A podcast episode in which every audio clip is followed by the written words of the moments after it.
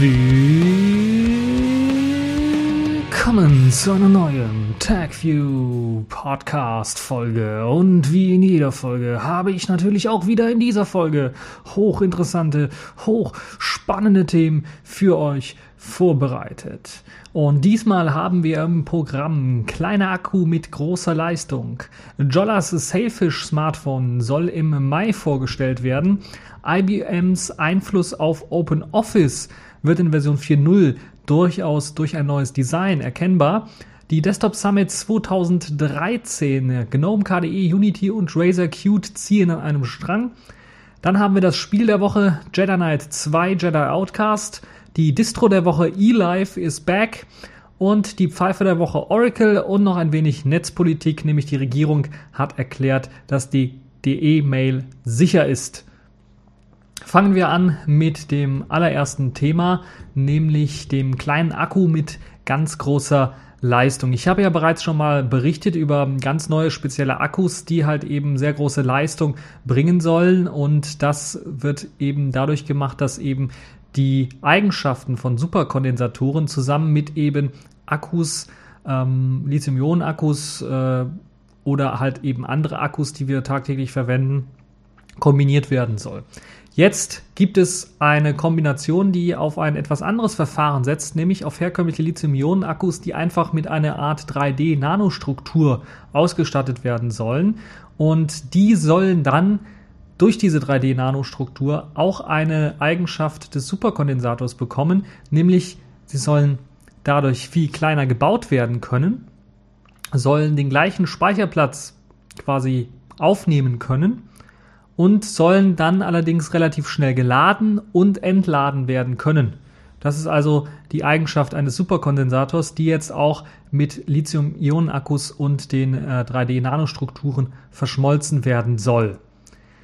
Kleinere, dennoch leistungsstarke Akkus, das ist sicherlich eine super, super geniale Sache. Nicht nur für Smartphones und für äh, Tablet-Computer oder für Notebooks, sondern sicherlich auch für Autos, wenn wir uns überlegen, dass so ein ja, Akku tatsächlich in einem Elektroauto doch ein enormes Gewicht ausmacht und natürlich einen enormen Platz auch ähm, mit einnimmt und äh, teilweise ja solche Akkus sogar gemietet werden müssen, weil sie, sie so teuer, weil sie so groß, so schwer sind.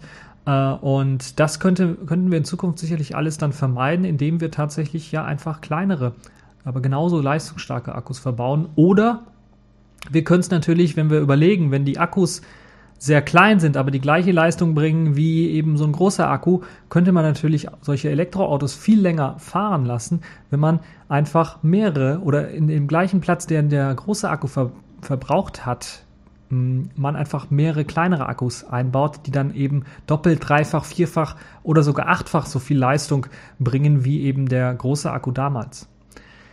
Also es wird einfach eine Möglichkeit kombiniert mit Hilfe dieser Akkus, eine relativ große Energiemenge zu speichern und die sehr schnell ladbar zu machen. Das ist, glaube ich, eine super geniale Sache. Und eine Mikroarchitektur im Inneren sorgt halt eben für diesen schnelleren Transport von Ionen und Elektronen und eben dadurch, dass eben das Laden, das Speichern der Energie viel schneller laufen soll. Winzige Akkus können also nun gebaut werden, die wir in Smartphones haben, die gleiche Leistung bringen wie aktuelle große Akkus, allerdings auch ähm, natürlich dann in ähm, anderen Geräten Verwendung finden können. Ein Handy zum Beispiel, das eine ja, Größe einer Kreditkarte hat, soll knapp in einer Sekunde geladen werden können. Das ist sicherlich traumhaft. Wenn ich jetzt überlege, ich muss so mein Handy, ja, eine Stunde, zwei Stunden, ich weiß gar nicht. Also ich lege es einfach mal, äh, ich habe ja hier so, so ein HP-Handy auch, das lege ich einfach auf den Touchstone drauf und dann ist das natürlich ein bisschen was angenehmer, als wenn man da so ein Kabel äh, tatsächlich anschließen muss. Ähm, aber dann fällt es einem doch schon auf, dass das doch schon einige Stunden braucht, bis halt so ein Handy geladen wird. Und dann gibt es ja diesen Memory-Effekt immer noch irgendwie. Also offiziell heißt er ja vielleicht nicht Memory-Effekt, aber man merkt schon, dass der Akku was schwächer wird hier und da. Und das sind halt so Sachen, da müssen wir mal schauen. Ähm, da wäre es natürlich richtig schön, wenn man einfach sagen könnte, okay, ich komme jetzt gerade heim von zwei Tagen irgendwie, der Akku ist komplett leer und dann stecke ich das für äh, sagen wir mal, 10 Minuten in die Steckdose und der Akku ist wieder voll.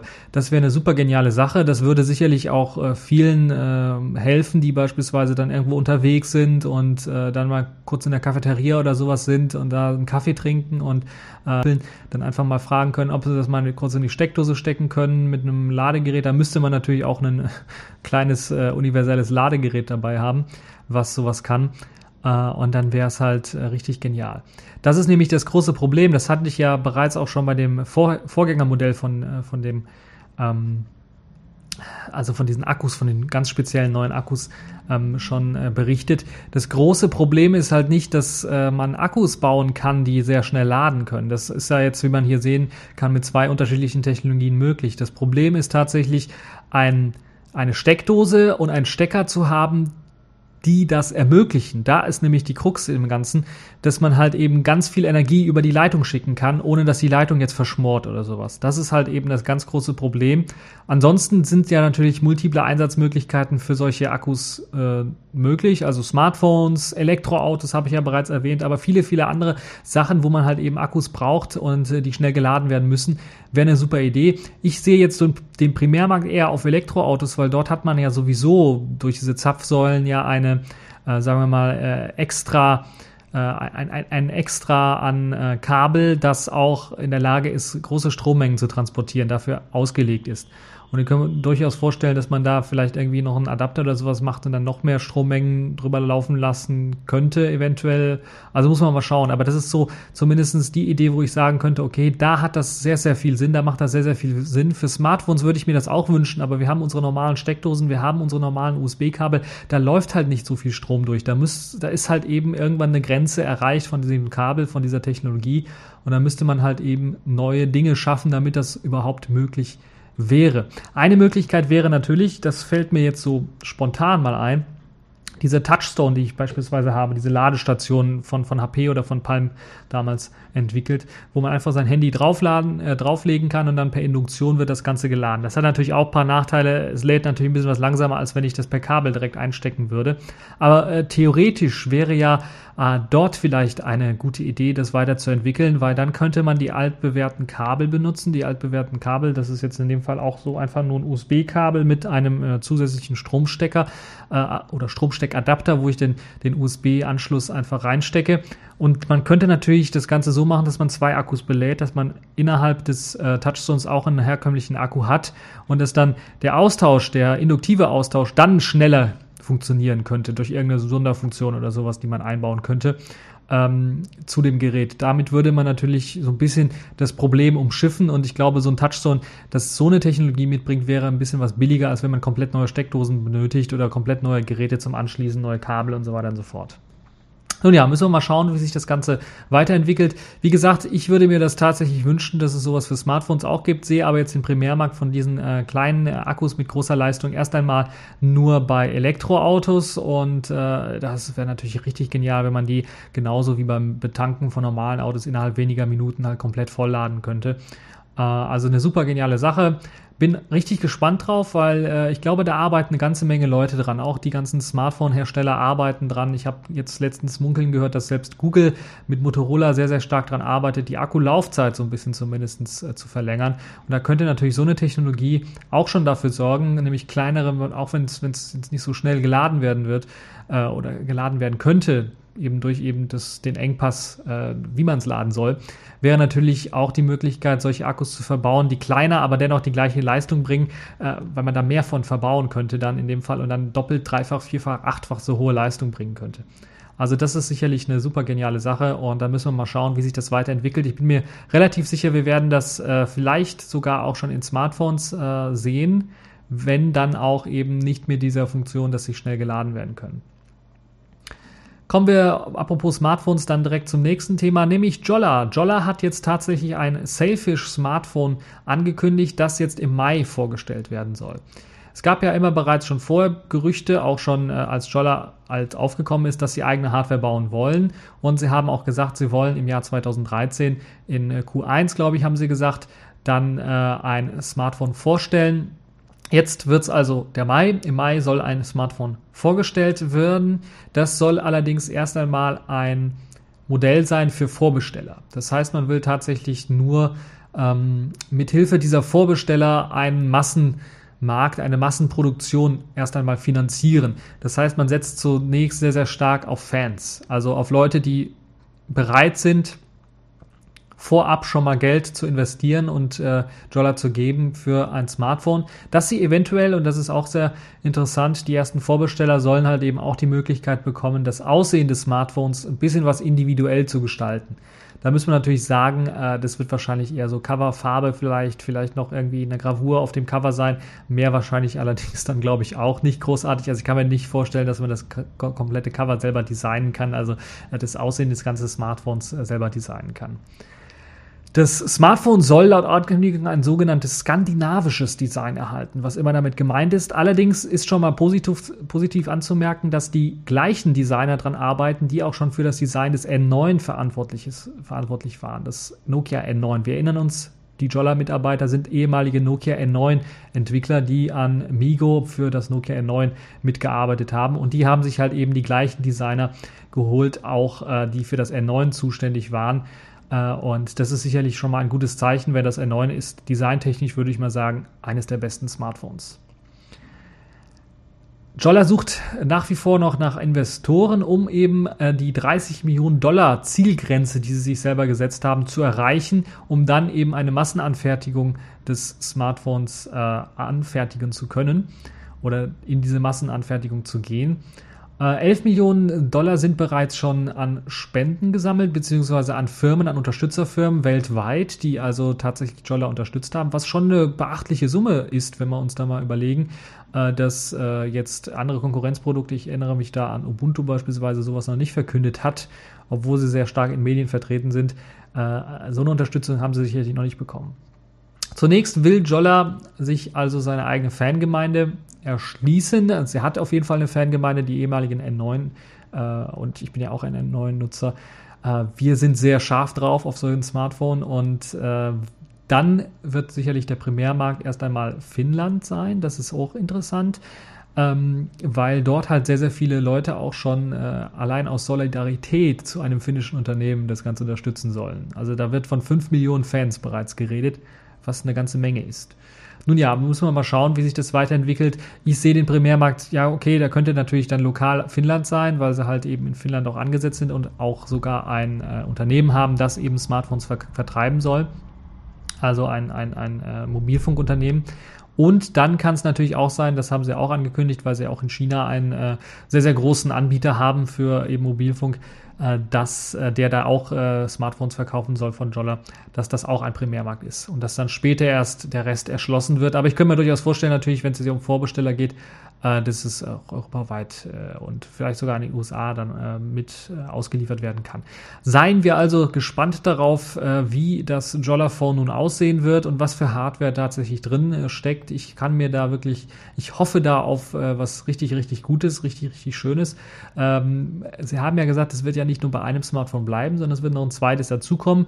Es wird sicherlich nicht ähm, direkt so sein, aber ich könnte mir durchaus sehr, sehr gut vorstellen, dass es so ähnlich laufen wird wie mit dem Nokia Nokia N9 und dem geplanten N950, das dann nur als Entwicklergerät äh, vertrieben worden ist, dass man tatsächlich ein Gerät mit Tastatur, mit Quertastatur, Querztastatur äh, zum Ausschieben machen wird, ähnlich wie das N900 oder das 950, dass man tatsächlich so ein Smartphone dann auch später dann äh, bekommen könnte. Und äh, wobei ich mir auch noch nicht ganz so sicher bin, ob es vielleicht nicht sogar das erste Modell sein wird, weil ja das erste erstmal für die Fangemeinde, für die Entwickler gedacht ist könnte durchaus sein, dass da eine Tastatur mit dran ist.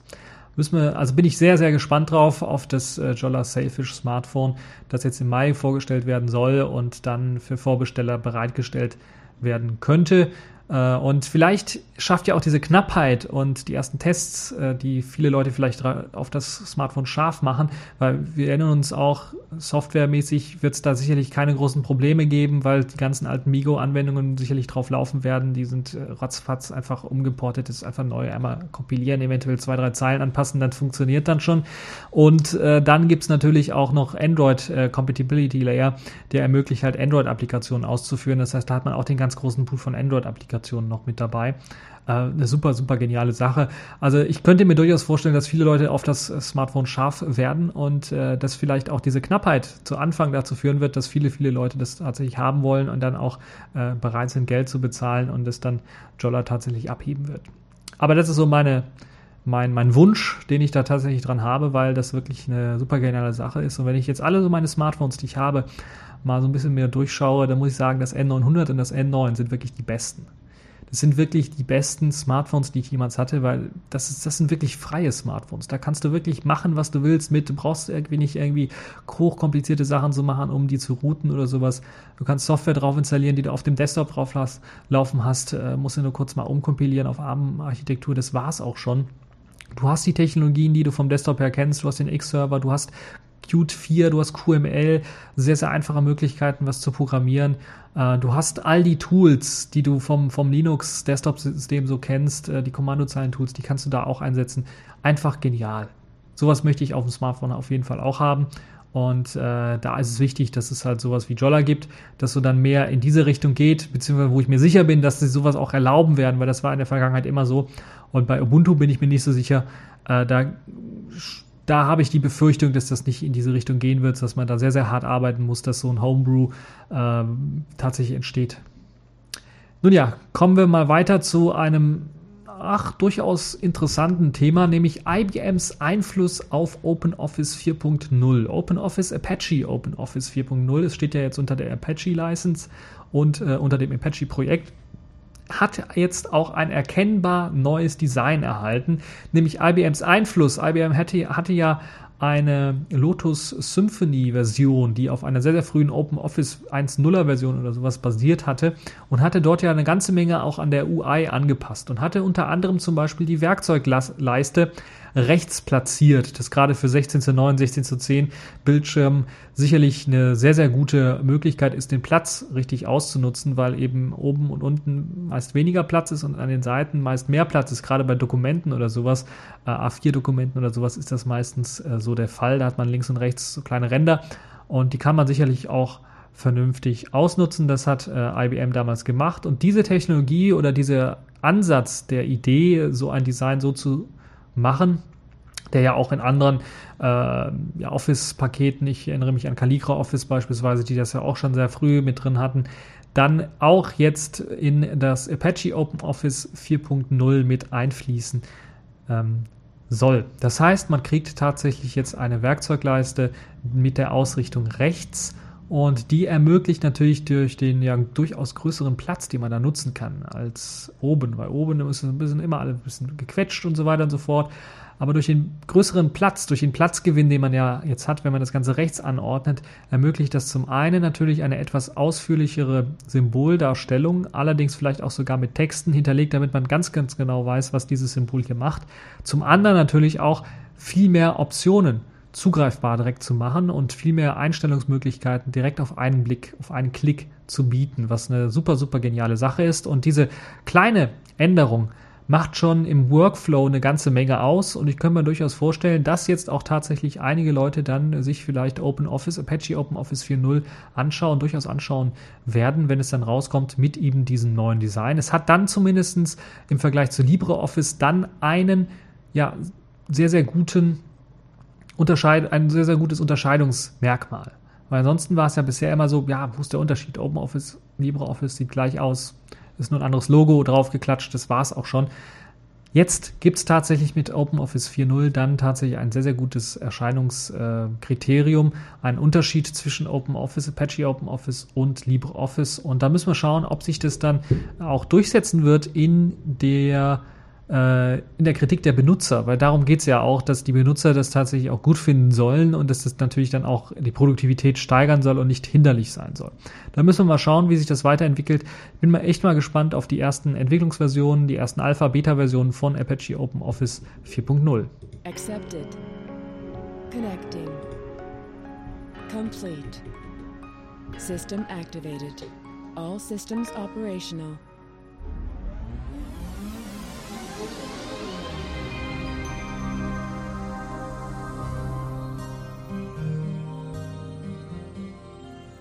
Ja, wollen wir zu einem weiteren Thema kommen, nämlich die Desktop Summit 2013.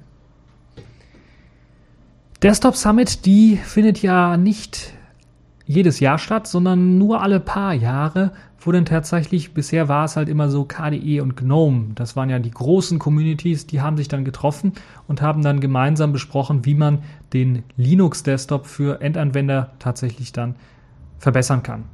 Und man hat dann gemeinsam an Technologien gearbeitet, wie beispielsweise Integration von äh, dem globalen Menü, ähm, Integration von, äh, Notifi also von Notifizierungen, also von Benachrichtigungen, wie man das alles ähm, gemeinsam über eine Schnittstelle laufen lassen kann die Vereinigung von, von Desktop-Icons beispielsweise über die Desktop-Dateien und so weiter und so fort. Das sind alle so die frühen Anfänge, äh, die mir jetzt so ein bisschen eingefallen sind. Jetzt gibt es einen Desktop Summit, der, weil eben die Zersplitterung relativ groß ist, gerade im GNOME-Lager, aber auch im KDE-Lager oder im Qt-Lager, sagen wir mal, äh, auch ein bisschen was gestiegen ist, gibt es jetzt tatsächlich eine Desktop Summit, wo sich GNOME, KDE, Unity und der Razer Qt Desktop ähm, zusammentreffen und einem Strang ziehen und dann neue Dinge abschließen wollen. Und die haben bereits schon einige interessante Neuerungen beispielsweise beschlossen. So soll es DBus-Erweiterungen geben, die mit diesen Desktops angepasst sind oder mit diesen Desktops äh, abgestimmt sind, sodass jeder dieser Desktops diese DBus-Erweiterung dann verstehen wird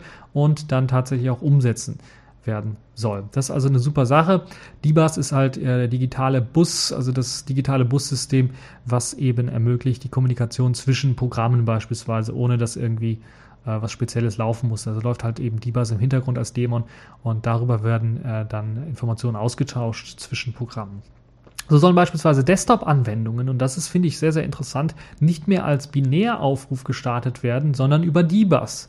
Das heißt, wenn wir jetzt, wenn ihr beispielsweise auf eurem Linux-System mal auf so eine .desktop-Datei, das kann ein Icon auf eurem Desktop sein beispielsweise, äh, steht nicht immer .desktop dran, äh, weil äh, das ist sehr geschickt gemacht. Äh, man eben, es ist im Grunde genommen eine kleine INI-Datei, wo dann eben der Name und das Icon und äh, Kommentare, eventuell auch noch der Hersteller und so weiter und so fort, je nachdem, was für Texte noch verwendet werden. Und dann auch der sogenannte, die sogenannte exec-Zeile sich befinden. Und diese exec-Zeile hat bisher immer halt eben direkt Binärpakete oder Binärprogramme oder halt Shell-Skripte oder irgendwie was Binäres aufgerufen. Was jetzt passieren soll, ist, dass dort eben ein Debus-Aufruf reinkommen soll. Das heißt, dass über Debus dann ein Programm gestartet wird und nicht mehr über ein, eine ja, Binärdatei. Das ist eine hochinteressante Sache, die könnte sogar dazu führen, wenn das sich tatsächlich so durchsetzt, dass eventuell solche Binärdateien komplett abgeschafft werden. Das heißt also, dass da nur noch, ähm, ja, was heißt komplett abgeschafft? Natürlich nicht komplett abgeschafft werden, aber es werden zumindest, es wird eventuell bei einigen Programmen nicht mehr die Möglichkeit geben, einfach in das Verzeichnis reinzugehen und dann dort die Binärdatei zu finden und dann einfach mal drauf zu klicken, um zu gucken, ob sie dann startet oder auch nicht, sondern es könnte durchaus sein, dass man das alles über Debus regelt und dass man dann tatsächlich, wenn man es manuell starten möchte und nicht über so eine Verknüpfung, man einen Debus-Befehl eingeben muss, um tatsächlich dann das Programm zu starten. Es hat natürlich aber auch Vorteile, wenn man das nämlich über Debus macht, könnte man natürlich dann auch sagen, ganz genau dem und explizit dem ähm, Desktop sagen, läuft das Programm jetzt? Ist das Programm noch am Laden? Ist das Programm jetzt äh, beendet worden? Ist das Programm abgestürzt? Das kann also jetzt noch viel zuverlässiger geschehen, als es sowieso schon geschehen ist. Und das ist, glaube ich, eine super, super geniale Sache und das könnte sicherlich dann auf dem Desktop einiges verändern. Da bin ich echt mal gespannt. Natürlich müssen dann auch die Hersteller von Programmen mitspielen. Ich könnte mir durchaus vorstellen, dass das zunächst einmal äh, sicherlich dann auch zentral irgendwie geregelt werden könnte über Distributionen, die dann äh, angepasste .desktop-Dateien erst einmal mitliefern. Und natürlich muss es auch unterstützt werden von den ganzen Programmen selber, also dieser DBus-Aufruf. Das heißt, es wird natürlich immer noch die Kompatibilität geben, dass die Leute oder die Programme, die das nicht unterstützen, dann weiterhin in der .desktop-Datei beispielsweise angeben können, wir unterstützen einen DBus-Aufruf nicht. Punkt irgendwie. Oder also da wird sicherlich eine Option dann geben. Wie die dann heißen wird, weiß ich noch nicht, aber man hat das auch schon beschlossen, dass das äh, auch möglich äh, sein wird, dass vielleicht über die Versionsnummer oder sowas dieser Desktop-Datei dann geregelt wird, dass die aufrufe nicht unterstützt werden. Außerdem wurden bereits Vorschläge für das ähm, in Zukunft mit in den Kernel integrierte Debus äh, gemacht. Das heißt, ich habe ja auch schon mal berichtet darüber, dass äh, ein sogenanntes K-Debus-System in den Kernel mit integriert werden soll, weil dieses Debus-System läuft ja momentan im Userland, das nicht so schön ist. Deshalb hat man sich vielleicht äh, überlegt, das dann doch in den Kernel mit zu integrieren, was sehr, sehr viele Vorteile hätte, ohne dann natürlich die vorhandenen Programme irgendwie äh, zu beeinträchtigen. Allerdings bringt er natürlich auch einige Chancen und diese Chancen hat man auch schon auf dem Desktop Summit 2013 besprochen und schon einige interessante Ideen mit ähm, ja, äh, vorgeschlagen. Geplant ist unter anderem eine Vereinigung des Identitätsdienstes, der tatsächlich von GNOME 3 in andere Desktops mit hinein übernommen werden soll. Das heißt, GNOME 3 hat einen Identitätsdienst, wo man halt Namen, Adresse, Anschrift und so weiter und so fort ähm, äh, einträgt. Und dieses Eintragssystem von GNOME 3 soll jetzt auch für andere Desktops übernommen werden. Das heißt, andere Desktops sollen dann eben diese Daten auslesen können und sollen diese Daten auch speichern können. Und äh, mit diesen Daten, das ist halt, das wurde quasi zum Standard erhoben als Identitätsdienst. Eine super Sache, wie ich finde, dann muss man halt eben nicht mit vielen verschiedenen Diensten da irgendwie rumhantieren. Was ich mir richtig wünschen würde, ist natürlich dann auch eventuell sowas ähnliches dann auch zu machen für ähm, ja, äh, das Abspeichern von Passwörtern, dass man da jetzt eben nicht auch viele verschiedene Systeme verwendet, äh, da gibt es halt, glaube ich, gerade die großen zwei sind halt eben GNOME und, und KDE, die dann verschiedene Systeme verwenden. KDE immer noch K-Wallet und äh, das wird ja, glaube ich, jetzt abgelöst, soll abgelöst werden durch was Neues und äh, GNOME hat da immer noch seinen äh, Keyring. Äh, Manager, soweit ich weiß. Also ich könnte mir durchaus vorstellen, dass man das da auch irgendwie vereinigen könnte. Ähm, dann wäre es natürlich auch viel, viel einfacher und äh, hätte weniger Probleme auf beiden Seiten. Außerdem wurde auch noch äh, beschlossen, dass der Trash-Ordner, also der Mülleimer-Ordner, äh, in Zukunft Warnungen ausgeben soll, wenn er zu voll gelaufen wird. Das soll also jetzt auch zentral laufen. Das war, glaube ich, vorher immer die Möglichkeit. In KDE konnte man es einstellen äh, oder kann man es immer noch einstellen, dass der Mülleimer, wenn er voll wird oder über eine gewisse Prozentzahl steigt, dass man da automatisch löscht oder eine Warnung ausgibt und so weiter und so fort. Und das macht KDE ja auch schon seit äh, geraumer Zeit. Ich glaube, GNOME macht das auch schon. Ähm, aber nun muss es irgendwie was Zentrales geben, was eben diesen Ordner, diesen Trash-Ordner überwacht. Äh, und dann automatisch auch per XDG, das sind halt eben diese Standards, glaube ich, die da auch bei dem, äh, bei den Desktop Summit immer beschlossen werden, dann eben irgendein äh, Signal sendet, vielleicht auch per Debus dann sendet, das dann äh, sagt, hier, der Mülleimer wird gerade voll. Äh, Warnung, Warnung, Warnung. Mach was, dass der Mülleimer nicht so voll ist. Also das ist sicherlich eine ja, eine kleine, es ist natürlich, man muss sich immer vorstellen, vorher waren es nur GNOME und KDE, das waren immer noch ganz große hm, Desktop, hm, Desktops und da gab es sehr, sehr viele Meinungen natürlich. Und jetzt sind es natürlich noch ein bisschen was mehr. Jetzt kommt natürlich noch äh, Canonical mit Unity rein und Razer Qt ist sicherlich auch äh, ähm, stark vertreten dass da natürlich dann eine ganze Menge diskutiert wird, dass man sich da nicht immer einig ist. Deshalb finde ich, dass äh, diese Entwicklung hier, wie man sie sieht, äh, mit den ja durchaus interessanten und durchdachten Vorschlägen, gerade auch was das Debug-System angeht, was man sich, dass man sich jetzt schon Gedanken macht über die Integration von Kernel-Debugs, was für Vorteile, was für Nachteile das eventuell hat, was für Dinge man jetzt machen könnte in den Desktop, die vorher nicht möglich waren, so ohne weiteres. Ähm, das zeigt so ein bisschen, dass man an einem Strang zieht und dass man versucht, gemeinsam den Linux-Desktop auf Vordermann zu bringen und das ist eine super Sache. Das ist wirklich beide Daumen hoch, das habt ihr wirklich gut gemacht. Und äh, auch wenn jetzt diese Änderungen alle nicht so spektakulär aussehen, könnte ich mir durchaus vorstellen, dass die durchaus äh, einen Einfluss haben werden und dass sie durchaus natürlich auch so ein Sprungbrett sind für weitere Änderungen, die mit einfließen können. Also die Gespräche beispielsweise, die bringen ja auch schon was für die nächste Desktop Summit, die vielleicht in zwei oder drei Jahren stattfinden wird. Je nachdem, ich weiß nicht, also jährlich findet sie auf jeden Fall nicht statt, soweit ich weiß ähm, sondern ich glaube nur alle zwei Jahre oder sowas, äh, dass man da wirklich dann auch wieder einen Schritt weitergekommen ist dann und dass man äh, zumindest nicht mehr die Initialdiskussion über Kernel Debugs dann durchführen muss, äh, sondern dass man alle auf dem gleichen Stand ungefähr sind, was die Diskussion um dieses System angeht. Also das ist eine super Sache. Müssen wir mal schauen, wie sich das jetzt auswirken wird auf die verschiedenen Desktops. Ich bin mir relativ sicher, dass das erst jetzt äh, mit KDE sagen wir mal, 4.12 frühestens äh, erste Erscheinungsbilder haben wird. Ich glaube nicht, dass das in 4.11 schon alles integriert wird und bei GNOME sehe ich es auch so, dass es erst in 3.10 allerfrühestens in äh, 3.10 dann mit integriert wird. Was äh, Unity und Razer Qt angeht, dann müssen wir mal schauen, wie schnell das integriert wird. Äh, und ähm, ja, äh, Unity ist ja auch jetzt im Umbruch, wird ja jetzt umgeschrieben auf Qt 5 also auf Unity Next, da wird das sicherlich mit integriert werden. Ob es in das alte Unity mit integriert wird, müssen wir mal schauen. Es wird ja auch noch unterstützt in den äh, LTS-Versionen, aber ob es da neue Funktionen gibt für die Leute, müssen wir mal schauen.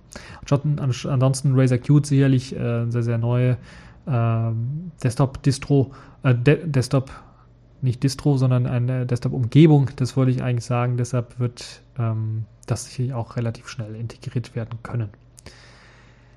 Gut, kommen wir zu unseren Kategorien der Woche. Dort gibt es jetzt wieder mal ein Spiel der Woche, nämlich Jedi Knights 2 Jedi Outcast. Kaum ist es eine Woche lang her, ich glaube zehn Tage ungefähr ist es her, und da hat ein Entwickler sich tatsächlich ans Werk gemacht, nachdem der Quellcode von Jedi Knight 2 und Jedi Knight 3 veröffentlicht worden sind, den so zu modifizieren, dass man es auch unter Linux im Singleplayer bereits zocken kann. Das finde ich richtig gut, weil das habe ich Ihnen auch direkt gemacht.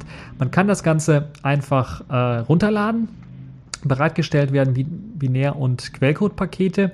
Quellcode, wenn man selber mal kompilieren möchte und schauen möchte und Binär, wenn man es einfach mal selber zocken möchte. Quellcode allerdings dann auch äh, für die Leute, die eventuell ein zu neues oder zu altes System haben, weil die Binärpakete unter einem Ubuntu 12.10, soweit ich weiß, kompiliert worden sind als 32-Bit-Dateien und äh, für die Leute, die da Probleme haben, das irgendwie zu starten, die können dann halt eben den Quellcode nehmen, das selber kompilieren.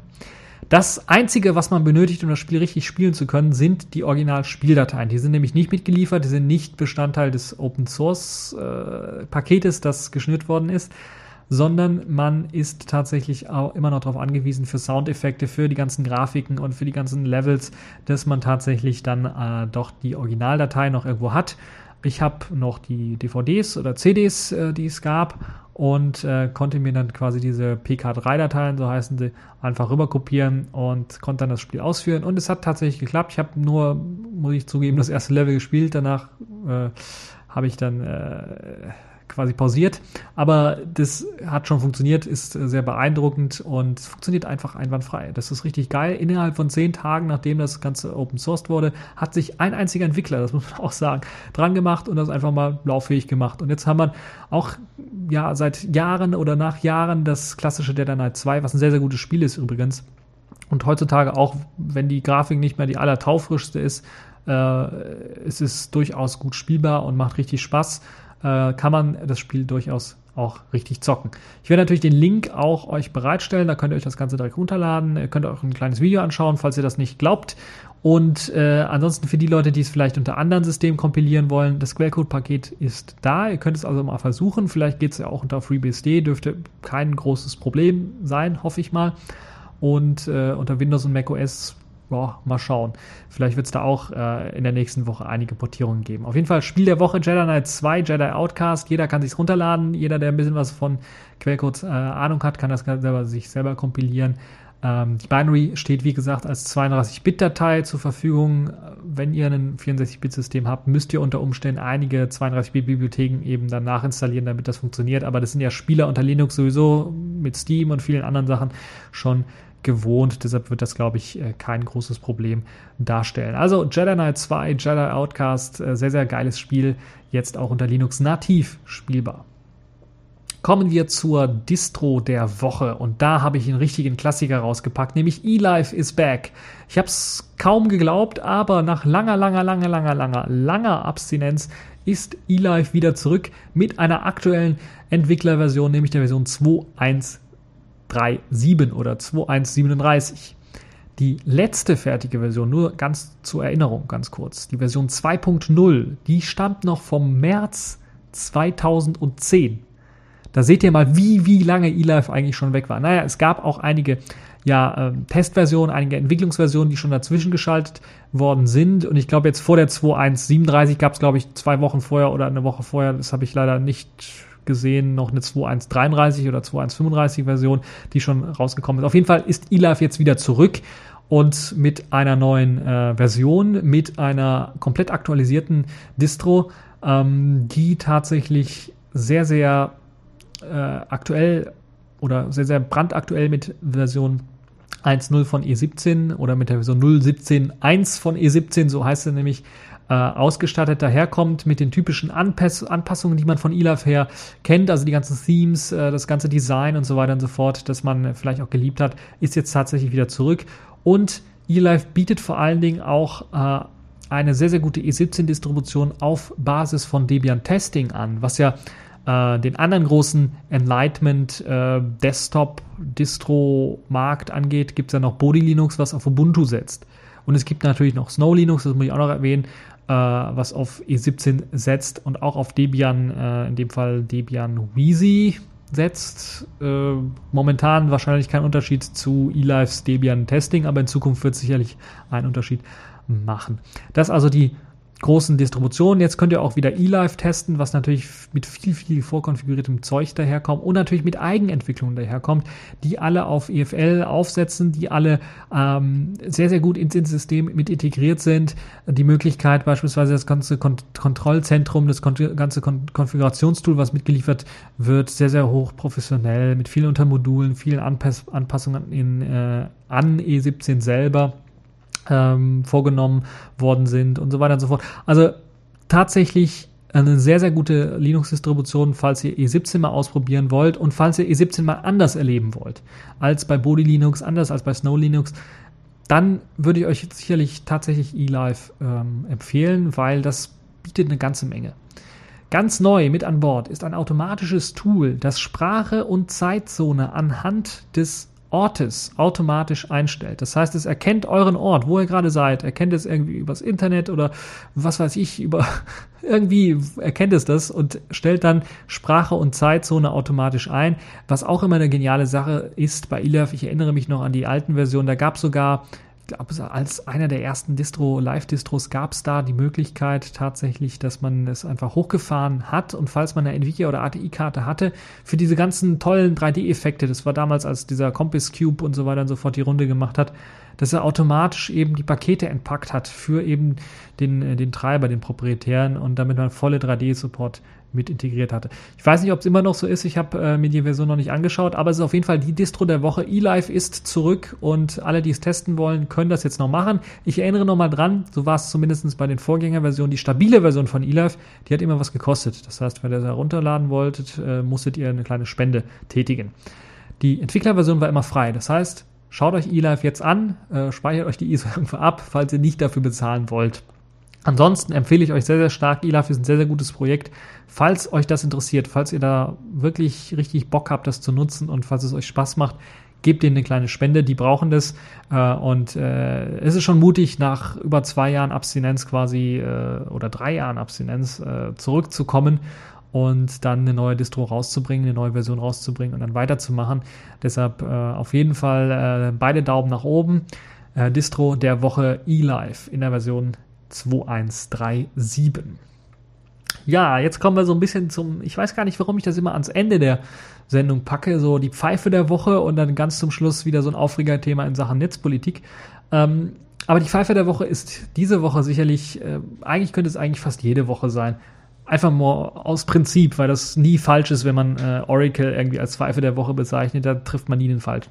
Auf jeden Fall, Oracle, äh, die haben eine ganze Menge Sachen Open Source kaputt gemacht und sind jetzt dabei, gerade Java richtig kaputt zu machen.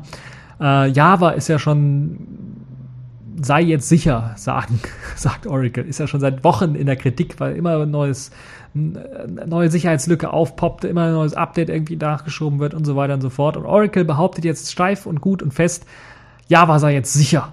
Und die haben schon fast einen Bug gefixt, bevor er ausgenutzt wurde. Sie haben ihn zumindest vorher gemerkt, das sagen sie jedenfalls. Ähm, naja, Pustekuchen, was nützt denn das für den Endanwender? Gar nichts. Außerdem wollen sie jetzt ein sogenanntes Code-Signing für ihre Java-Programme einführen, damit es noch sicherer ist. Also das, was bei Microsoft schon gescheitert ist äh, mit dem Code-Signing, und nicht richtig funktioniert hat, will jetzt äh, Oracle in Java einführen. Es wird dann schlussendlich so hinlaufen, dass Oracle sagt ja selbst, wenn Leute da irgendwas Schädliches entwickeln wollen, dann müssen sie auf jeden Fall unseren Code erst, ihren Code erst einmal signen lassen von uns. Ja, es wird im Endeffekt darauf hin, hinauslaufen, dass die ganzen Leute entweder diesen Signing-Prozess abschalten werden oder dass einfach jeder da was signen kann.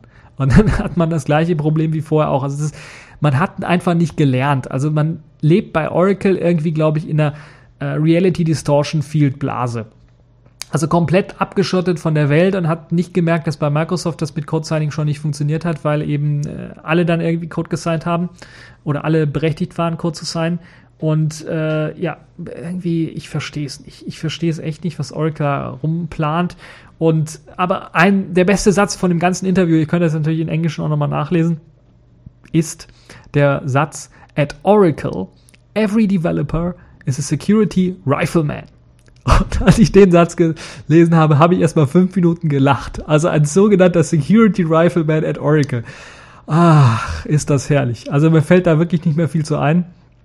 Und äh, das ist wirklich einer der besten Sätze, den ich je gelesen habe von so einem Unternehmen, was wirklich so auf der Kippe steht, weil halt alles schiefgelaufen ist. Und da kann man einfach nur noch sagen.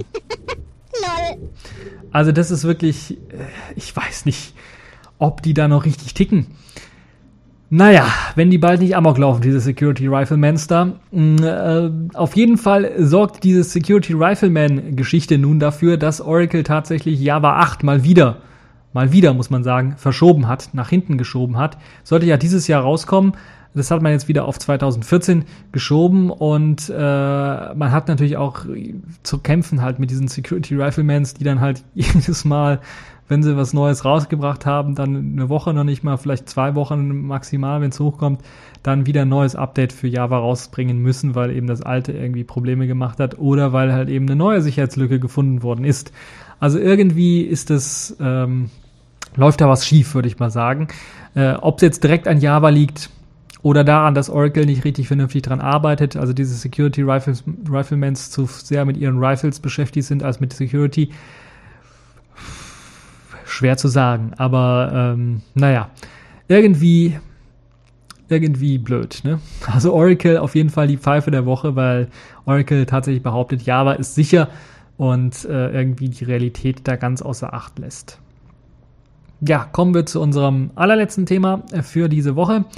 Netzpolitik. Die Regierung hat jetzt tatsächlich das ähm, DE-Mail-Verfahren als sicher bezeichnet und äh, es gab auch eine kleine Anhörung in, im Bundestag darüber und da haben einige sehr, sehr gute Leute dann gesprochen. Äh, Gerade die Opposi Opposition fand ich recht äh, schmunzelnd. Musste ich da doch schon zur Kenntnis nehmen, was der eine SPD-Mann da gemeint hat, der dann tatsächlich gemeint hat, weil es ist ja auch de facto so, dass die DE-Mail halt nur sicher ist bis zum Anbieter dort dann entschlüsselt wird, dann wieder verschlüsselt wird und dann erst zur Zielperson gelangt, zum Zielaccount gelangt. Und da hat einer das sehr, sehr gut mal beschrieben. Also ist ja im Grunde genommen, äh, wenn man das äh, sich ganz genau anschaut, ist es natürlich, ist es erstens keine Ende-zu-Ende-Verschlüsselung, die wünschenswert wäre, die die einzige sichere Verschlüsselung ist. Das andere ist natürlich dann, es ist ein enormer Angriffspunkt natürlich dann für Leute, die irgendwie die Daten von Nutzern abgraben müssen oder abgraben möchten wenn sie halt eben diesen Server angreifen, weil dort sind die Daten halt auch teilweise unverschlüsselt, bevor sie dann wieder erneut verschlüsselt werden.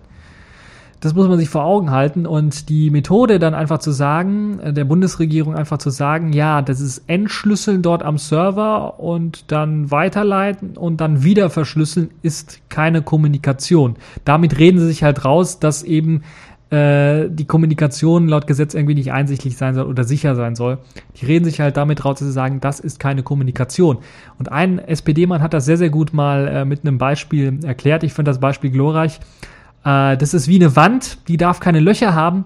Und wenn sie Löcher hat und wenn man merkt, die hat zu viel Löcher, dann erklärt man einfach die Löcher nicht zum Teil der Wand, also hat man eine löcherlose Wand.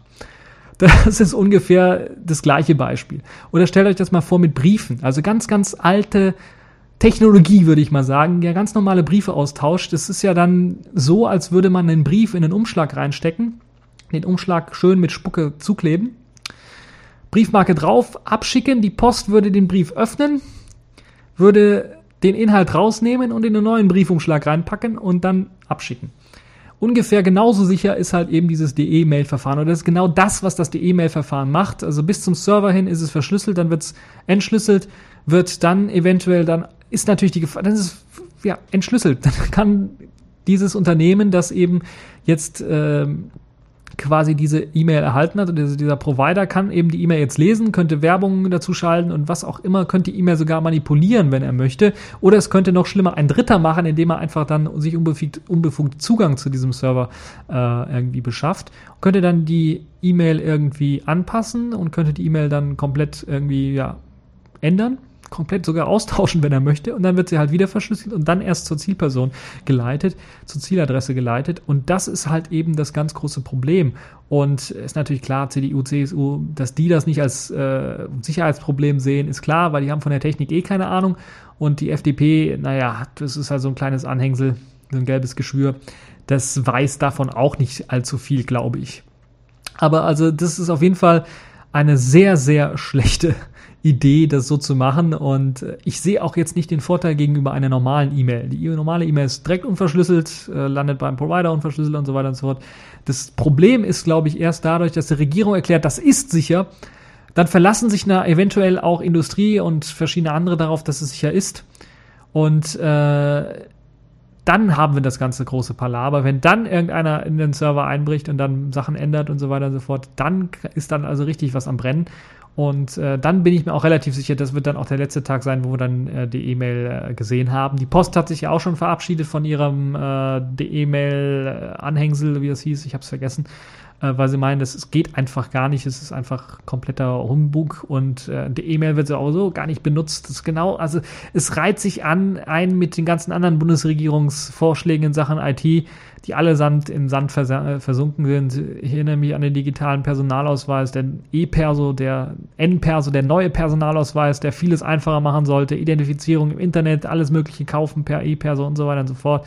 Die neue elektronische Gesundheitskarte, äh, Elena, das auch grandios gescheitert ist und viele, viele andere Sachen, die die Regierung gemacht hat. Also ich weiß nicht.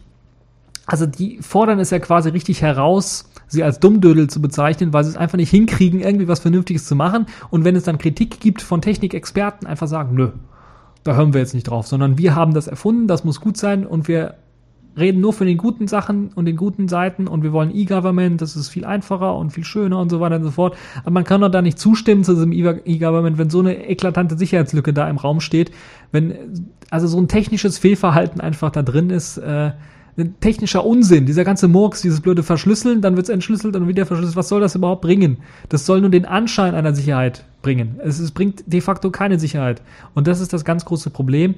Und ähm, wenn man was sicher machen möchte, dann muss man auch die Behörden, die alle meinen, ja, Ende zu Ende verschlüsseln, das können wir nicht, das ist zu teuer, da müssen wir die ganzen Behörden, äh, die ganzen Leute in den Behörden schulen und so weiter und so fort das ist gar nicht so schwer, Mann. Das ist überhaupt nicht schwer. Das kann man alles, wenn man möchte. Man muss halt eben für Änderungen bereit sein. Und es kostet manchmal auch ein bisschen was Zeit und Nerven, aber das ist halt so. Wenn man das als Regierung tatsächlich sicher machen möchte und das E-Government einführen möchte, dann muss man dann auch die Behörden dazu zwingen, ein bisschen was Arbeit zu leisten. Es kann nicht einfach sein, dass die nichts machen und man sagt ja, okay, wir führen was Neues ein und äh, haben wir den Käsekuchen. Das funktioniert so nicht. Nun ja, ähm, ich bin echt mal gespannt, wie lange es dann dauern wird, bis die E-Mail tatsächlich richtig stirbt. Ich kann mir wirklich nicht vorstellen, oder bis wir den ersten Datenskandal haben, das ist äh, dann ist gleichbedeutend mit dem Tod. Ich kann mir wirklich nicht vorstellen, dass irgendeiner das wirklich tatsächlich benutzen möchte. Viel schlimmer wird, wenn es irgendwann mal äh, bei einigen Dingen, Behördengängen, die man vorher machen konnte, vielleicht sogar zum Zwang kommt oder wenn tatsächlich Behörden untereinander dann die Daten so austauschen sollen, sensible Daten eventuell über ihre Bürger so austauschen sollen, dann könnte ich mir richtig durchaus vorstellen, dass dann Leute sagen, nö, das wollen wir nicht, auf die Barrikaden gehen und dagegen protestieren. Nun ja, also mit diesem äh, komischen äh, Aufregerthema der Netzpolitik und der E-Mail möchte ich quasi diesen TechView Podcast dann schließen. Das war's für diese TechView Podcast Folge. Ich hoffe, es hat euch gefallen. Ihr hattet Spaß dran, auch an der 201. Folge des TechView Podcasts. Und äh, ja, bis zur nächsten Folge.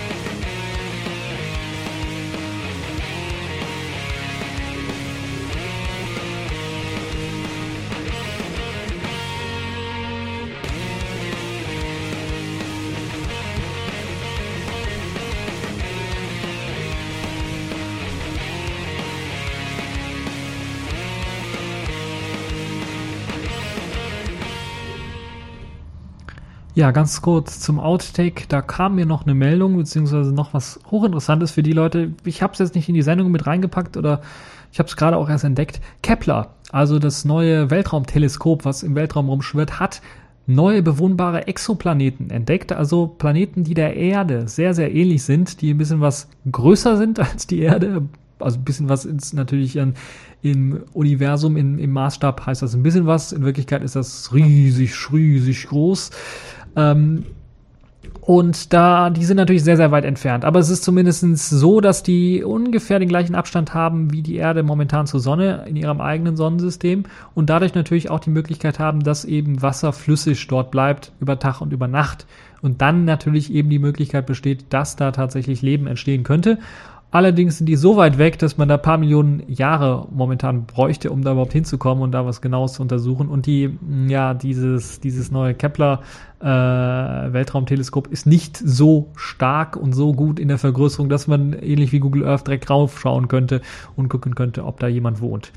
Also äh, auf jeden Fall das eine sehr, sehr spannende Sache. Die Planeten übrigens werden Kepler 62 und Kepler 69 genannt, also weil eben Kepler das äh, Teleskop ist, was es erkannt hat und halt eben wahrscheinlich der 62. und der 69. Planet oder sowas sind. Also dass eben die zwei neuen Planeten, die erkannt worden sind, auch äh, eine super geniale Sache. Eventuell auch ein Ort, wenn das mit Netzpolitik hier nicht hinhaut, wo man eventuell dann mal auswandern könnte in, in äh, weit entfernter Zukunft eventuell. Ja.